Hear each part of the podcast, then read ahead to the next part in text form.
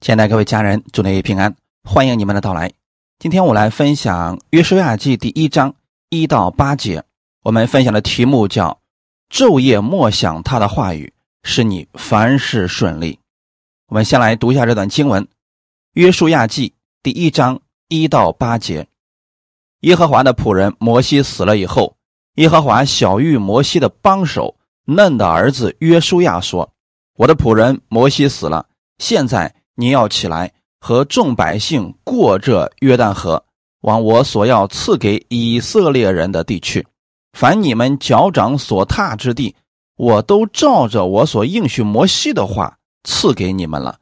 从旷野和这黎巴嫩，直到幼发拉底河，赫人的全地，又到大海日落之处，都要做你们的境界。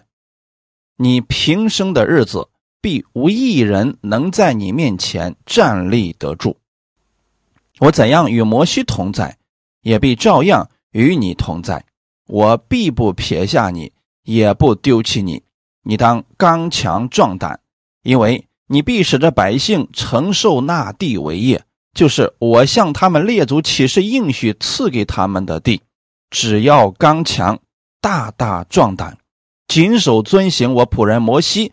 所吩咐你的一切律法，不可偏离左右，使你无论往哪里去都可以顺利。这律法书不可离开你的口，总要昼夜思想，好使你谨守遵行这书上所写的一切话。如此，你的道路就可以亨通，凡事顺利。阿门。我们先来做一个祷告。天父，感谢赞美你，给我们预备这个美好的时间。我们一起来到你的话语面前，在你的正理当中，我们得着力量，得着供应。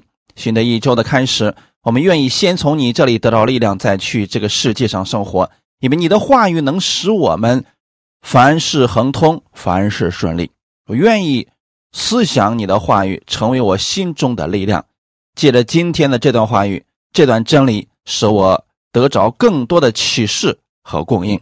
一切荣耀都归给你，奉主耶稣的名祷告，阿门。我们看今天的这个本文，这是在摩西死了以后，神告诉约书亚的话语。约书亚算是摩西的帮手，跟着摩西许多年，因此摩西怎么样做事情，约书亚是看在心里的，就如同我们今天培训门徒是一样的。那门徒不仅仅是学一些真理，那更重要的是他要跟着他的师傅，看他如何运用真理。就如同我们看圣经，我们不仅仅学的是耶稣所说的这个话语，更重要的是我们看耶稣如何去爱人，如何去服侍人，他跟我们天父之间的这个关系是怎么样的。透过这些，可以使我们在生活当中去应用神的话语。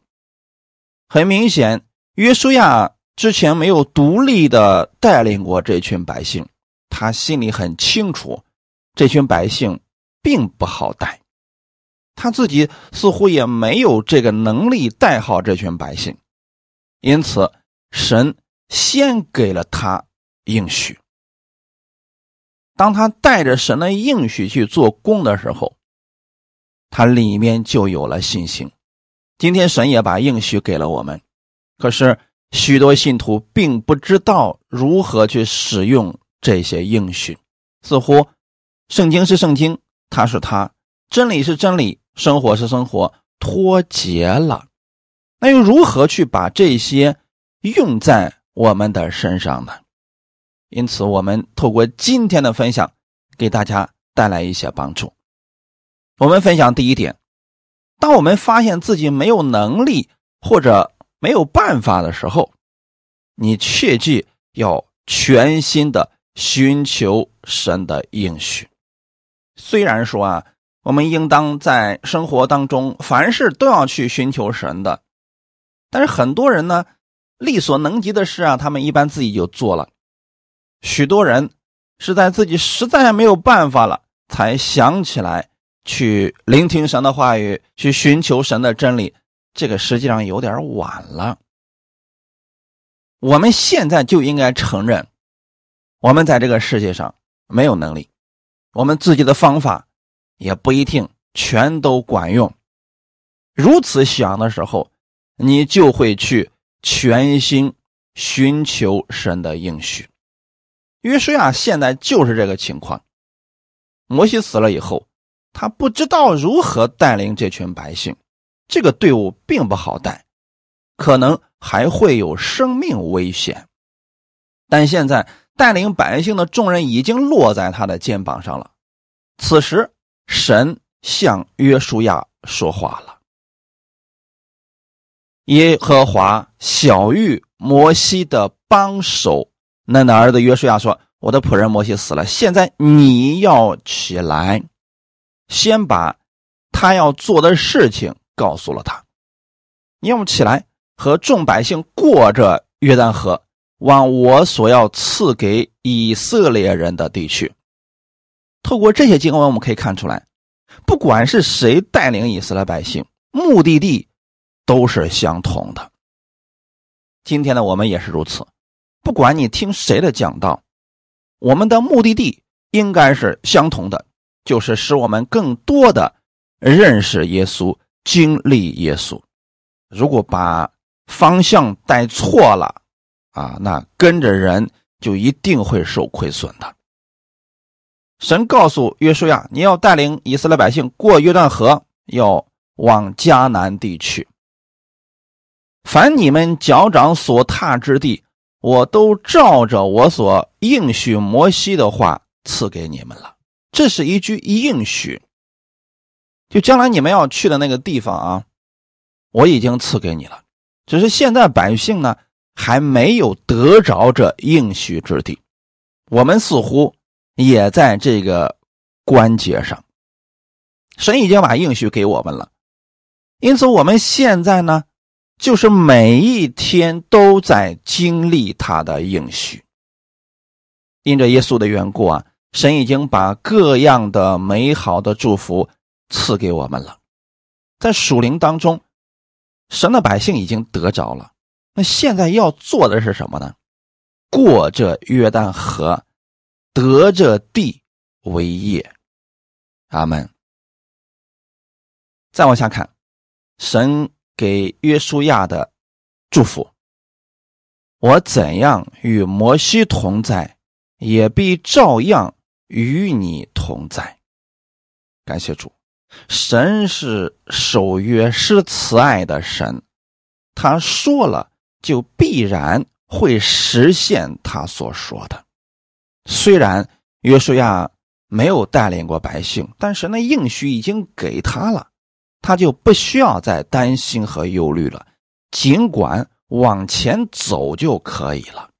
我们现在需要的，就是先完全的相信神的话语。哈利路亚！神说了，他照着所应许摩西的话赐福给以色列百姓了。那现在约书亚要首先相信这一点。今天。借着耶稣，神已经把各样属灵的祝福都赐给你了，你是否能相信这个应许呢？诗篇第三十三篇四到九节，因为耶和华的言语正直，凡他所做的尽都诚实，他喜爱仁义公平，遍地满了耶和华的慈爱，诸天借耶和华的命而造，万象。借他口中的气而成，他聚集海水如垒，收藏山羊在库房。愿全地都敬畏耶和华，愿世上的居民都惧怕他，因为他说有就有，命立就立。阿门。很多人只是把耶稣当做了。一个医治者、安慰者呀，其实透过旧约，我们更能看出来这位神的伟大能力、圣洁。耶和华的言语正直，什么意思呢？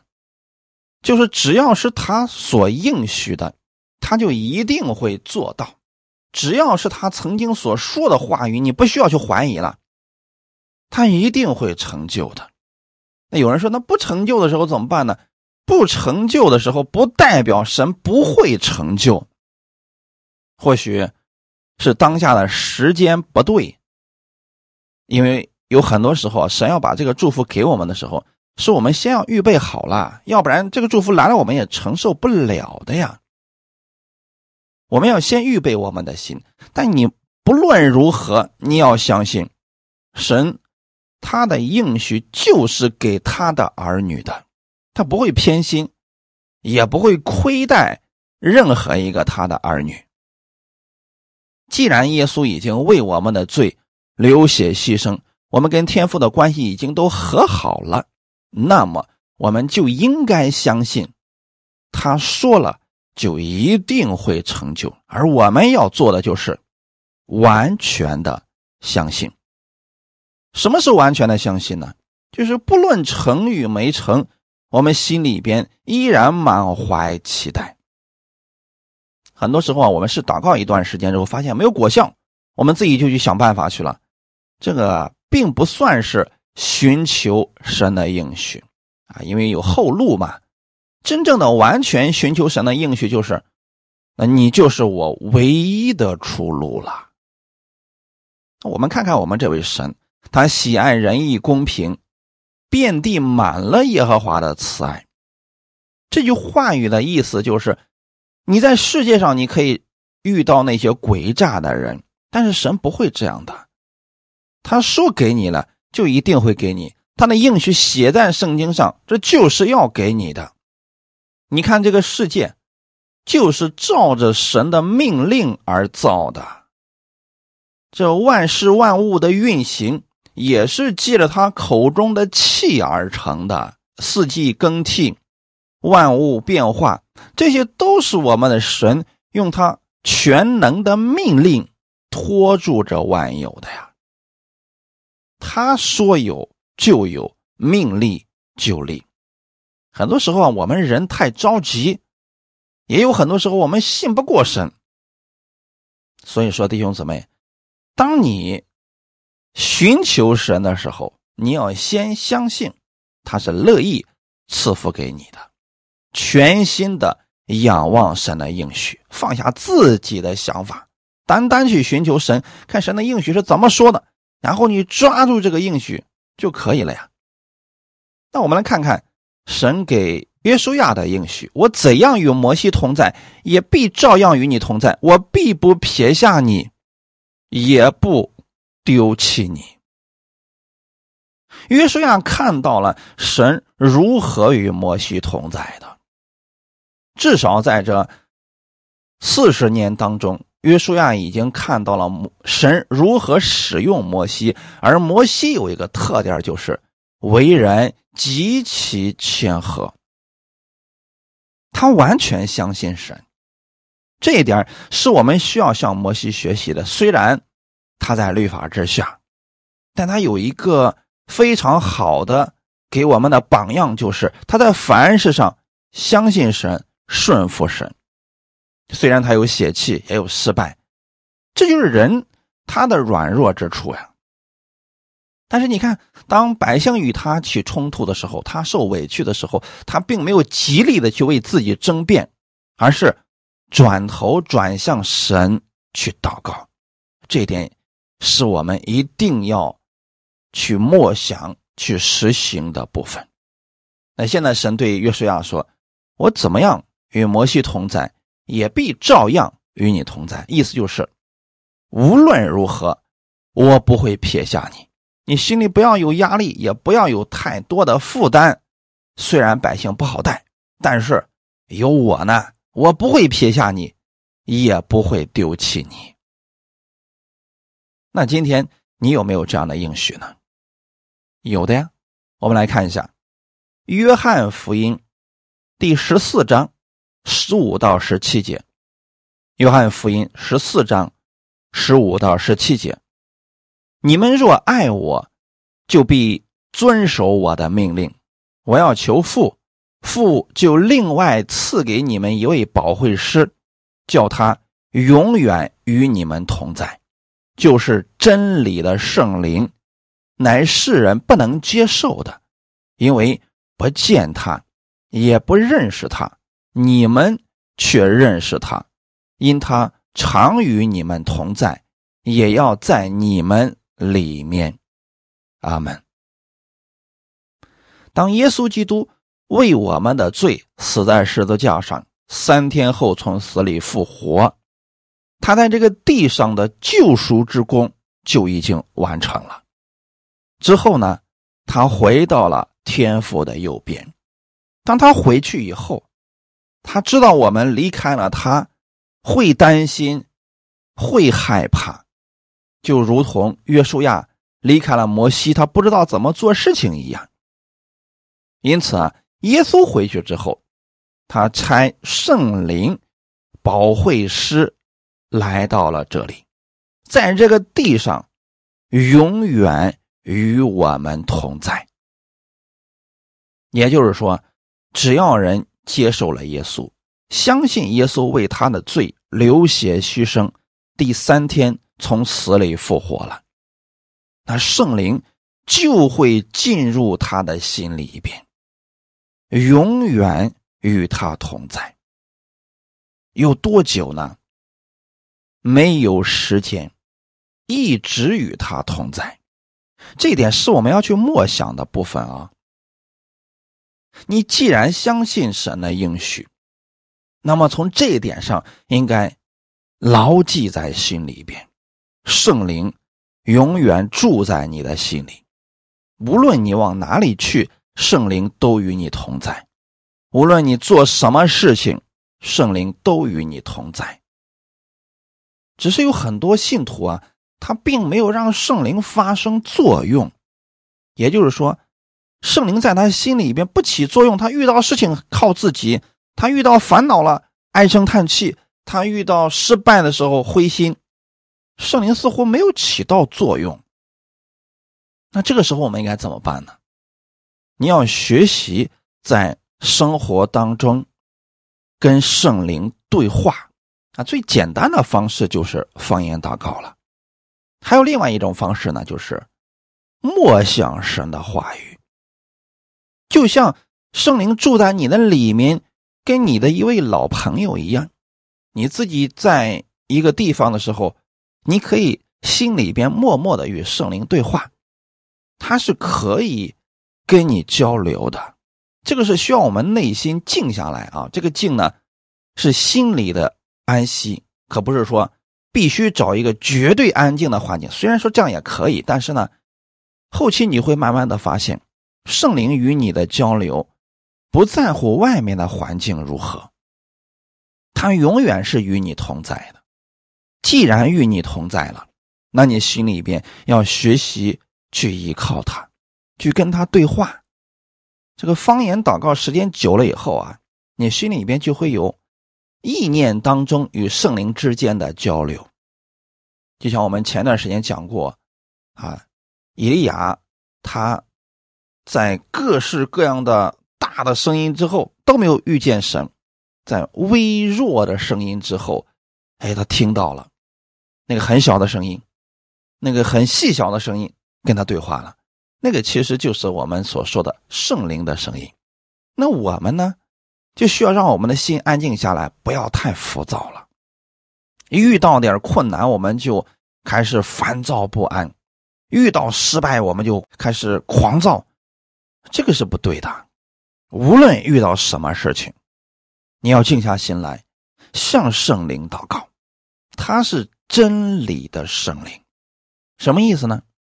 这位圣灵，他跟神的能力是一样的。无论你遇到什么事情，你向圣灵祷告，他是会帮助你的。那圣灵如何帮助我们呢？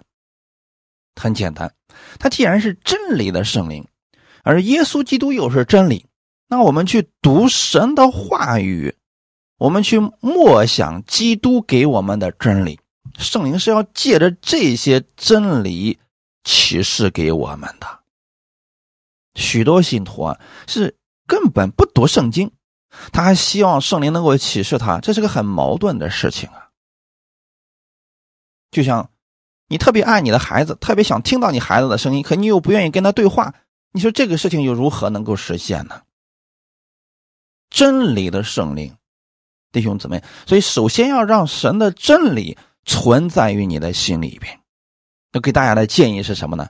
每天啊，你读三章圣经，一年就可以读完一遍圣经了。那这样的情况之下呢，你先把神的话语装在心里边。你有一些人说啊，我读了，可是我根本有很多东西就根本不知道是什么意思，我读不懂啊，不重要。重要的是你这样一遍一遍的，先把这些话语放在心里边。至于当下所不明白的呢，你就先过去，因为呢，先把这些话存记于心里边啊。你在遇到事情的时候，这里的圣灵呢，他就会启示你其中的某一段话语。你在读圣经的过程当中呢，有些话语当下你就立刻是有感觉的。你会觉得，哎呀，这段话语写的真好，那就是现在要给你的。那其他的不明白的，可能是当下呢，他对你现在的环境帮助不大，所以呢，你现在不明白，所以放过去就行了，继续往下读。你不要说我要把这个整本圣经都弄懂了啊，我才往下走，不是这样，这样你永远读不下去的。一遍一遍往下读就好了，顺序的去读就好了，先把这些真理啊。放在心里边，然后圣灵就能够启示你呀。你可以在读圣经之前，你说圣灵，你请带领我，让我明白我当下所需要明白的真理。这个就是我们跟世人不同之处了。世人在世上也会学很多的知识，他们在应用的时候没有圣灵，所以他们靠的是自己的经验判断，还有别人的建议，这些都是不可靠的。但圣灵不一样啊，圣灵给你的启示，那是要让你明白神的真理，明白神的应许。那还有有些人说了，啊，我读是读了，可我就忘了呀。这个也不重要，为什么呢？因为圣灵的另外一个作用就是让我们想起耶稣对我们所说的一切话。那意思就是，现在你读了，过一会儿忘了。实际上，这些东西已经存在于你的内心当中了。等你有需要的时候啊，圣灵就会让你想起某段经文的。所以弟兄姊妹啊，不要有负担啊，默想神的话语啊，其实就是这样的。你先要养成读经的习惯，然后你一个人在坐下的时候跟圣灵交流。你这个时候，他就会启示你关于圣经上的话语啊。那世人呢，他因为没有圣灵，所以呢，他一个人烦躁不安的时候，或者失落的时候，他就会想过去他的失败、别人给他的伤害等等，越想会越糟糕的。你们不一样，你们认识圣灵，还有呢，这位圣灵常与你们同在，而且呢。永远住在你的里面。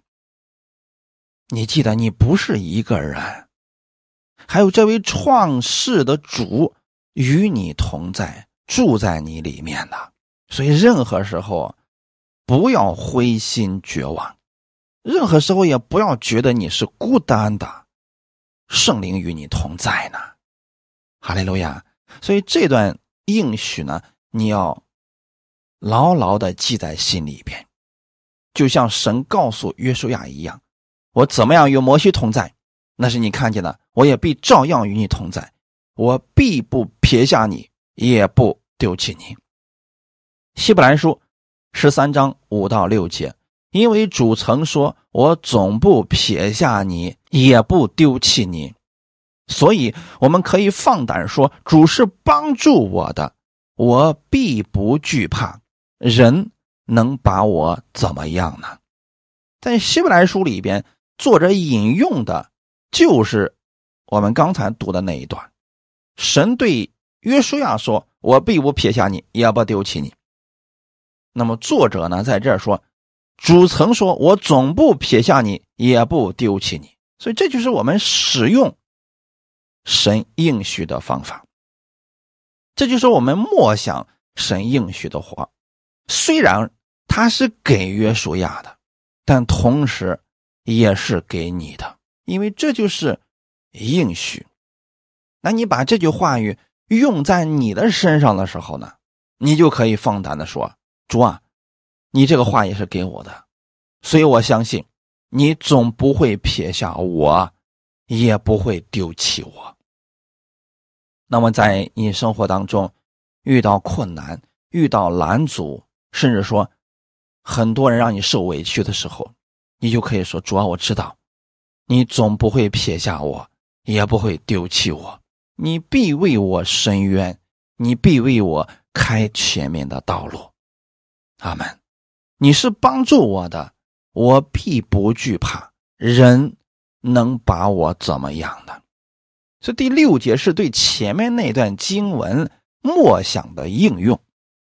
前面是神说了，他不撇下你，也不丢弃你。后面就说了，那我就知道你是帮助我的呀，因为你不撇下我，不丢弃我，就一定是帮助我的。我一定不会再惧怕了，人不能把我怎么样的，所以这就是应用默想神的话语的方法。你也要学会如此去默想的。感谢主。我们分享第二点：如何实行神的话语？答案就是反复默想。看我们今天本文的第六节，你当刚强壮胆，因为你必使得百姓承受那地为业，就是我向他们列祖起誓应许赐给他们的地。只要刚强，大大壮胆，谨守遵行我仆人摩西所吩咐你的一切律法，不可偏离左右，使你无论往哪里去。都可以顺利，阿门。这就是秘诀。虽然约书亚心里很担心、很害怕，也不知道前面的路会遇到多少艰难，但是神告诉他了应许之后，就说：“你当刚强壮胆。”为什么呢？神把应许给他了，如果他没有胆量去实行，那这一切就变成空的了。神把应许给你了，如果你不踏出脚步去实行这些话语，这些话语还存在于圣经上，对你没有任何益处。神已经告诉约书亚了，你要带领百姓进入应许之地。现在又一次强调说，因为你必使这百姓承受那地为业。那现在需要约书亚做什么呢？刚强壮胆，就是有信心。有行动的去实行神的话语。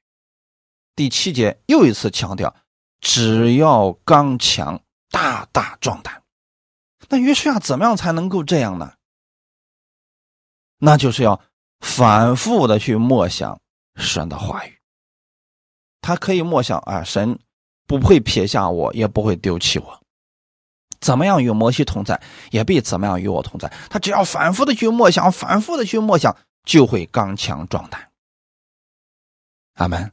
有了这个信心之后呢，你的生活也是要随之而发生改变的呀。你不能光有信心，然后想干什么就干什么，那也是会失败的呀。所以第七节的后半节就说了：“谨守遵行我仆人摩西所吩咐你的一切律法。”那这里边就包括了十诫以及律例典章。换句话来说啊，当年给摩西的话，今天给了约书亚。你会发现，神祝福的法则从来就没有变过。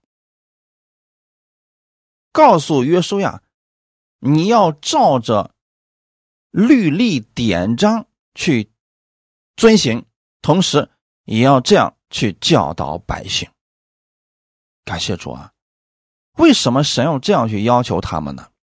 因为之前的百姓都在埃及地生活，他们的祖先已经在那个地方生活了四百多年了。很多习惯、思维都是埃及人的想法，比如说买拜偶像，比如说各种败坏的想法。埃及人的东西，他们学了不少啊。那现在神要让他们承受土地、承受应许，在这之前就要先更新他们的思维。如果思维不改变，即便他们进入了迦南，只不过会造就第二批的迦南七族而已，就是十分的败坏。那之前呢？迦南七族的罪恶已经满盈了，所以神允许以色列百姓进入，把他们赶出去，把他们杀灭。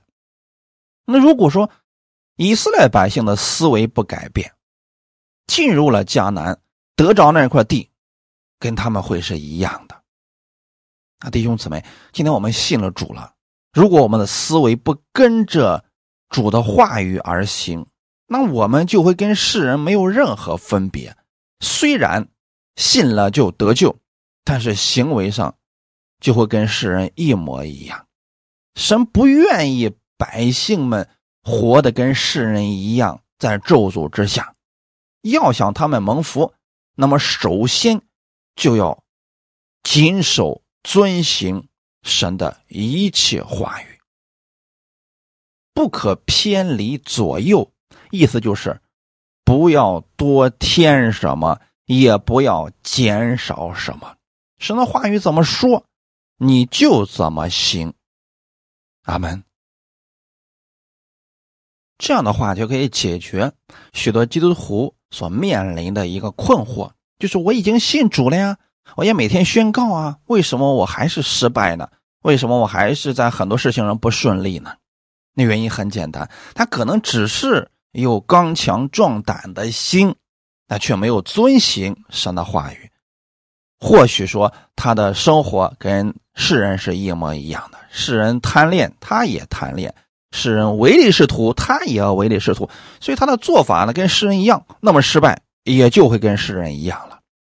怎么样去解决这个问题呢？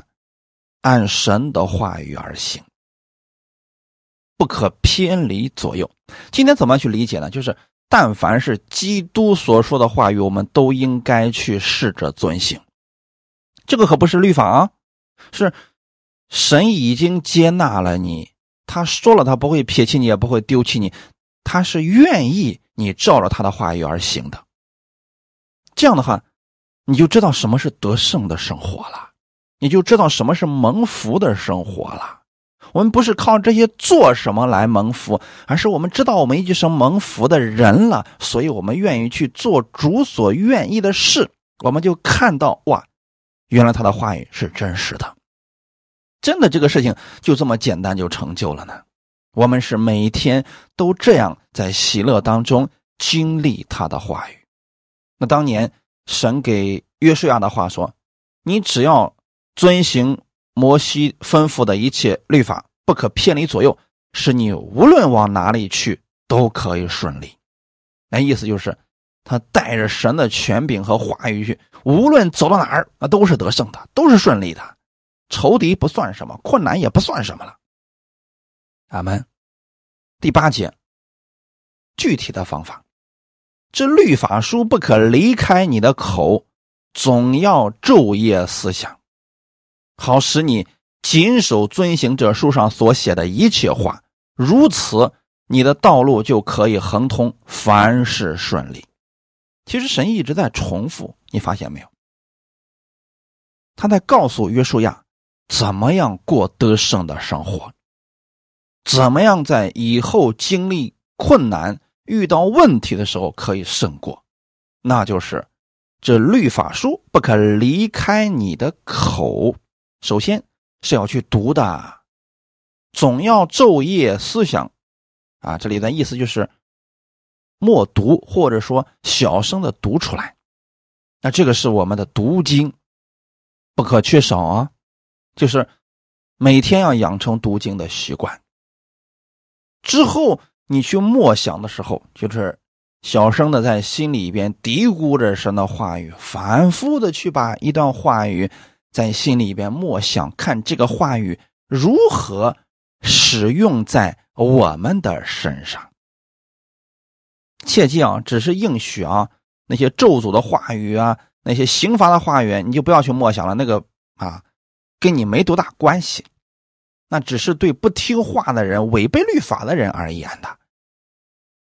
那么现在呢，就是神的话语不可离开你的口，就是没事的时候啊，你就拿出一段神的应许、神的话语来默想。哎，你想一想，这个话怎么样能够在你的身上成就？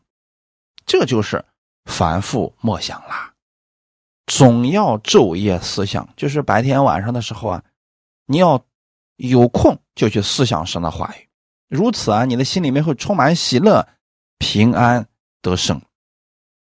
当你反复去默想的时候啊，你才能遵行神的话语。如果说啊，你口里边、心里边都没有神的话语，那就更谈不上遵行了。所以，先要学会让你的口中充满神的话语，让你的心里充满神的话语。那你的生活当中，自然而然的、不知不觉的过程当中，你就把神的话语行出来了。然后，你就会有很多美好的见证发生了。如此，就是反复的去做上面的事情，反复的去默想，反复的去心里思想。哎，你的道路。突然就变得很通了，这是什么意思呢？就是因为你心里边常常的默想神的话语，你前面的路就通了。不是说不会再遇到困难，不会遇到挫折和艰难，不是这样的啊。很多人以为恒通就是一马平川，什么好事都在前面等着，那不是这样的。这里的横通是指什么意思呢？就是。无论你遇到了什么问题，你都可以胜过了。这些困难再也压制不了你了。你过去遇到点事情就失眠、狂躁、烦躁不安，现在呢，这些事儿已经无法胜过你了。可能有些问题当下还没有解决，但他已经没有办法使你失眠了，也没有办法使你非常生气了。最终。你就在每一天当中看神的作为，看这些事情如何被神解决。可能在你反复默想神的话语的过程当中，神给了你智慧，给了你方法，哎，你就把这些事情轻松的解决了。最后你会很感恩神，因为神与你同在，帮助了你。哈利路亚！很多人是。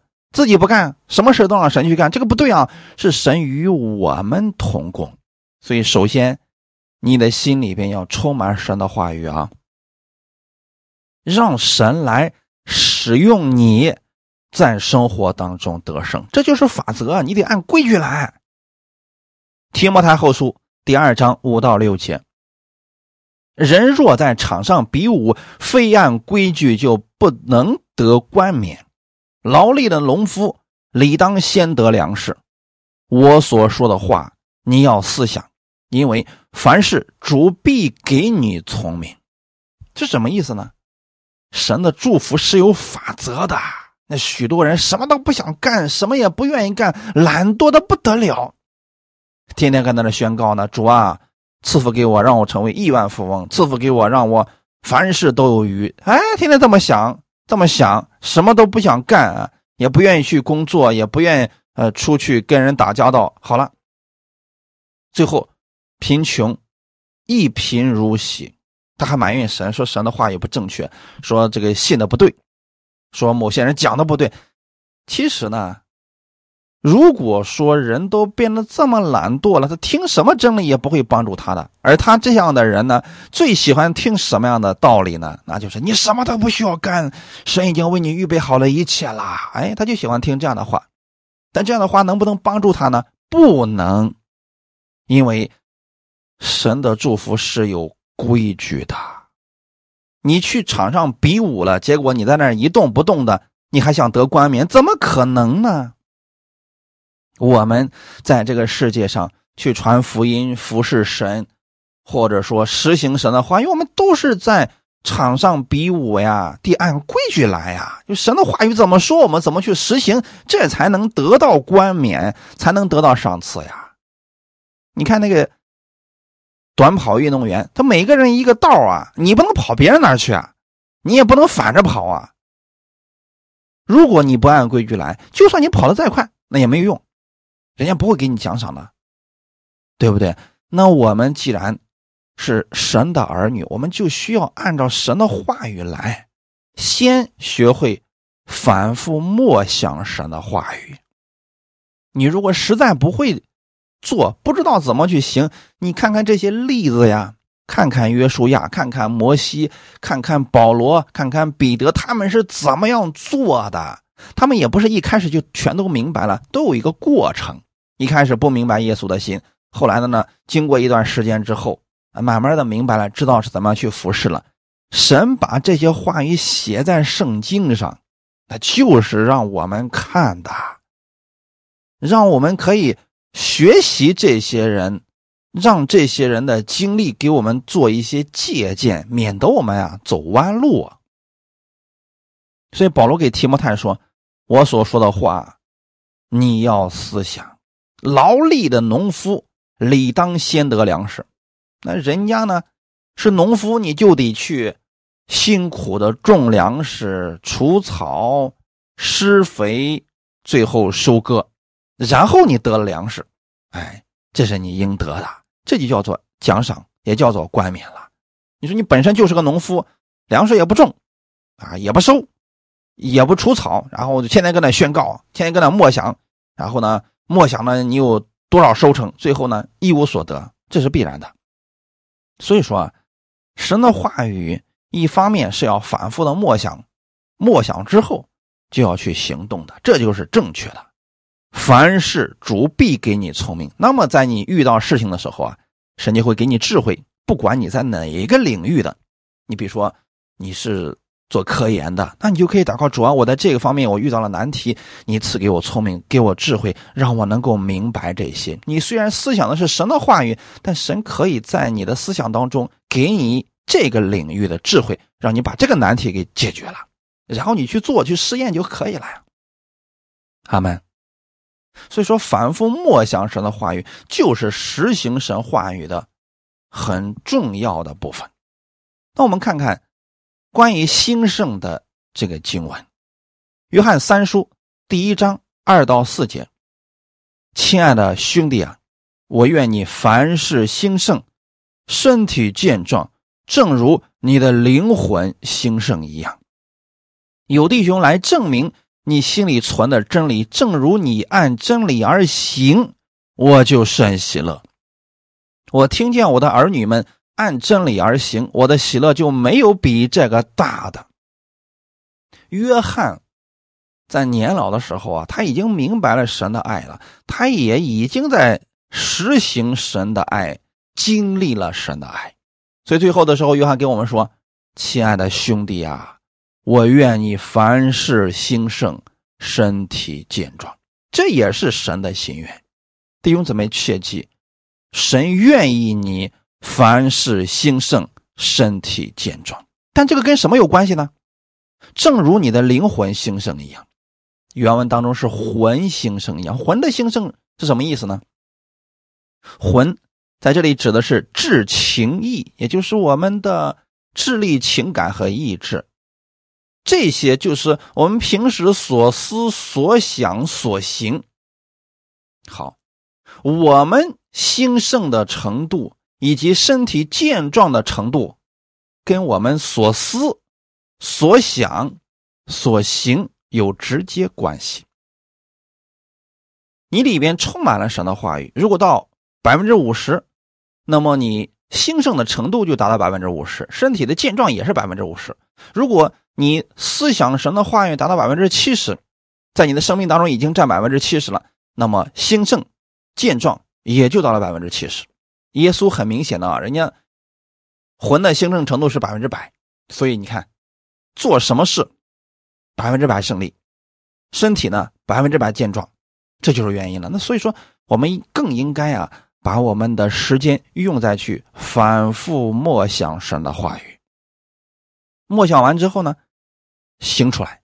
第三节就说了嘛，有弟兄来证明你心里存的真理，正如你按真理而行。弟兄姊妹，一个人心里所存的，就一定会行出来。虽然我们不是一再的强调你们必须有好行为，这个好行为是怎么来的呢？是正确的信所带出来的。如果你现在看到一个人的行为很糟糕，实际上是他心里信的不正确所带出来的。那我们呢，不单要。调整我们里面的信，让它正确的信，还要按真理而行。如此，你就会经历到神的喜乐的。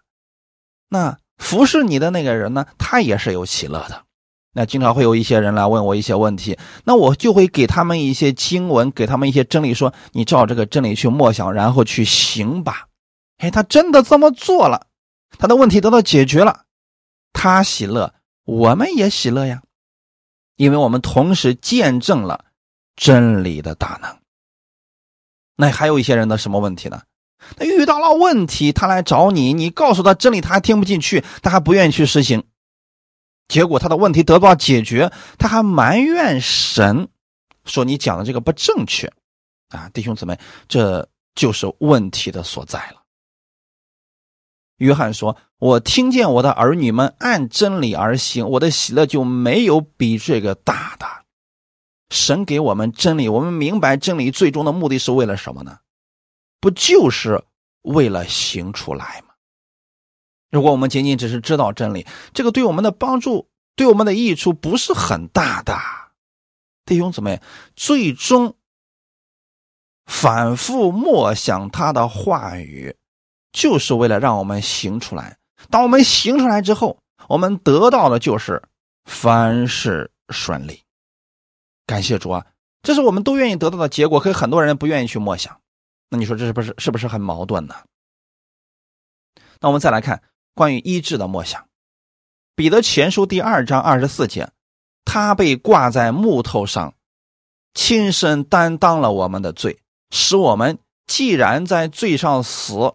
就得以在意义上活，因他受的鞭伤，你们便得了医治。很多弟兄姊妹身体上有疾病，他们用了很多的方法，结果不管用。比如说失眠啦、抑郁啊这些事情，其实这些事情对神来说是不是很简单呢？是很简单，非常的简单。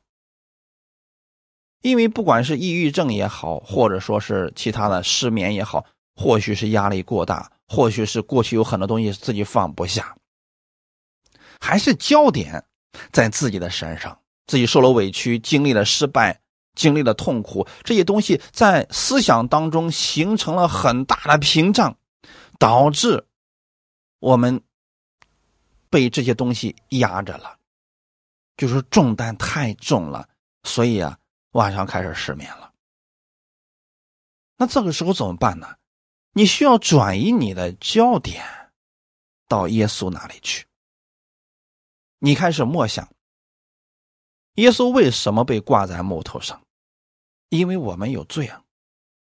这个罪恶给人带来的问题就是死亡。死亡的范围有很多呀，比如说疾病、痛苦、失败等等啊，这些都是。死亡的一种啊，那我们经常看到的死亡的结局是生命结束了，在很多人在生命没结束的时候就已经在经历死亡了，就是很多不愉快的事情、失败的事情、糟糕的事情不断的侵蚀着他。那这时候怎么办呢？你要去默想，耶稣被挂在木头上，是为了你的罪，他已经被挂在木头上了，所以。我所有的这个负担、失败、委屈、伤害，也被挂上去了。那这个时候，你就可以说：“主啊，我把我的这些都交给你。我知道你在十字架上已经担当了我的这些罪恶了。原因在哪里呢？就是刚才我们读的这段经文，他被挂在木头上，亲身担当了我们的罪。”那他担当了以后会怎么样呢？使我们既然在罪上死，耶稣为我们的罪死了。所以，当你把你的疾病、把你的痛苦、把你过去的伤害、委屈全部交给耶稣的时候，他已经为你的罪付上代价了。所以，这个你已经给耶稣了，给出去了，就不在你的身上。也就是说，你去默想的时候，就是我身上有某个疾病，那现在耶稣在十字架上，我知道他已经担当了我的罪恶了。所以说呢，我把我这个病给耶稣了。因为我有问题，所以耶稣才要替我上十字架。那我把我这个疾病交给耶稣了。既然交给了耶稣，他就不在我的身上了。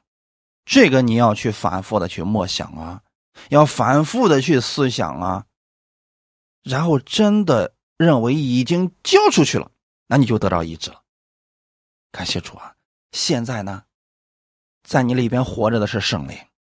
耶稣在你的里边，耶稣是无罪的，是健壮的，所以说他在你的里边，你的身体就已经发生变化了，已经是健壮的了。因他受的鞭伤，你们便得了医治。耶稣受鞭伤，你可以去默想那个过程，实在不会默想的，去看一看《耶稣受难记》这部电影。你看耶稣受鞭伤的时候，你就知道说，那每一鞭子都代表了你的某一个疾病。你就把你的疾病放那个地方，然后耶稣就代替了。这是一个默想的方法。你不断的去默想的时候，医治就在你的身上彰显出来了。这个时候不要去想其他的了。那医生的结论我们可以参考，但是呢，别把他的话。当做完全的标准，就他可以查出来你是某种疾病，但是他很多时候他是不愿意承担责任，所以把这个各种你该承担的事情都给你先说明了。我们呢相信他这个检测是正确的，同时我们要相信说主啊，你能够把我现在身上的这些问题全部都给解决了。阿门。这样反复的去默想，你就得着了。还有另外一种情况呢，就是如果心中有不能饶恕的人或者放不下的事情，也要交给耶稣啊。过去我放不下这个人，这个人对我的伤害太深了，那我现在怎么办呢？主要我把这个人交给你，我把我这个不能饶恕的事情交给你，你帮助我，让我饶恕他，让我放下这个事情，哎，你就可以得着了呀。所以这是两方面啊。一个是没有这方面的事情，那你就思想耶稣担当了你这个疾病；另外一个呢，就是是因为别人给我们的不饶恕啊，遇到这样的人或者这样的事情，我们一直存在心里，不愿意放下，放不下。这个时候你也要祷告，哎，让神把你这些事、这些人对你的伤害全部拿走，你也可以得到医治的呀。看一段经文，《雅各书》第五章十三到十六节：你们中间有受苦的呢？他就该祷告，有喜乐的呢，他就该歌颂；你们中间有病的呢，他就该请教会的长老来，他们可以奉主的名用油抹他，为他祷告。出于信心的祈祷，要救那病人，主必叫他起来。他若犯了罪，也必蒙赦免。所以你们要彼此认罪，互相代求，使你们可以得医治。一人祈祷所发的力量是。大有功效的。这段经文里边，雅各给我们提出，就是另外一种人，他没有办法得医治，他也宣告了，他也默想了，可是始终得不到医治，那就是可能是下面这种情况，就是他有疾病了呢，他就这时候要请教会的长老来，奉主的名用油抹他，这里的油就是指橄榄油啊，用橄榄油去抹他，为他祷告。出于信心的祈祷，要救那病人，主必叫他起来。所以弟兄姊妹，一般的情况呢之下呢，就是我们抹油祷告，然后这个人就好了。他若犯了罪，也必蒙赦免。就是弟兄姊妹，这是一个已经完成的事情，我们也不要定罪这个人了。他就算犯了罪，神已经赦免他了。这个人必须先领受这个信息，要不然啊，他心里面觉得神不会饶恕他，没有赦免他，他的病也得不到医治的呀。所以，先要告诉别人，不管你过去做了什么，神现在不纪念你这个罪了，把这个放下，把这个问题交给主，让你得医治。因为神已经赦免了你。阿门。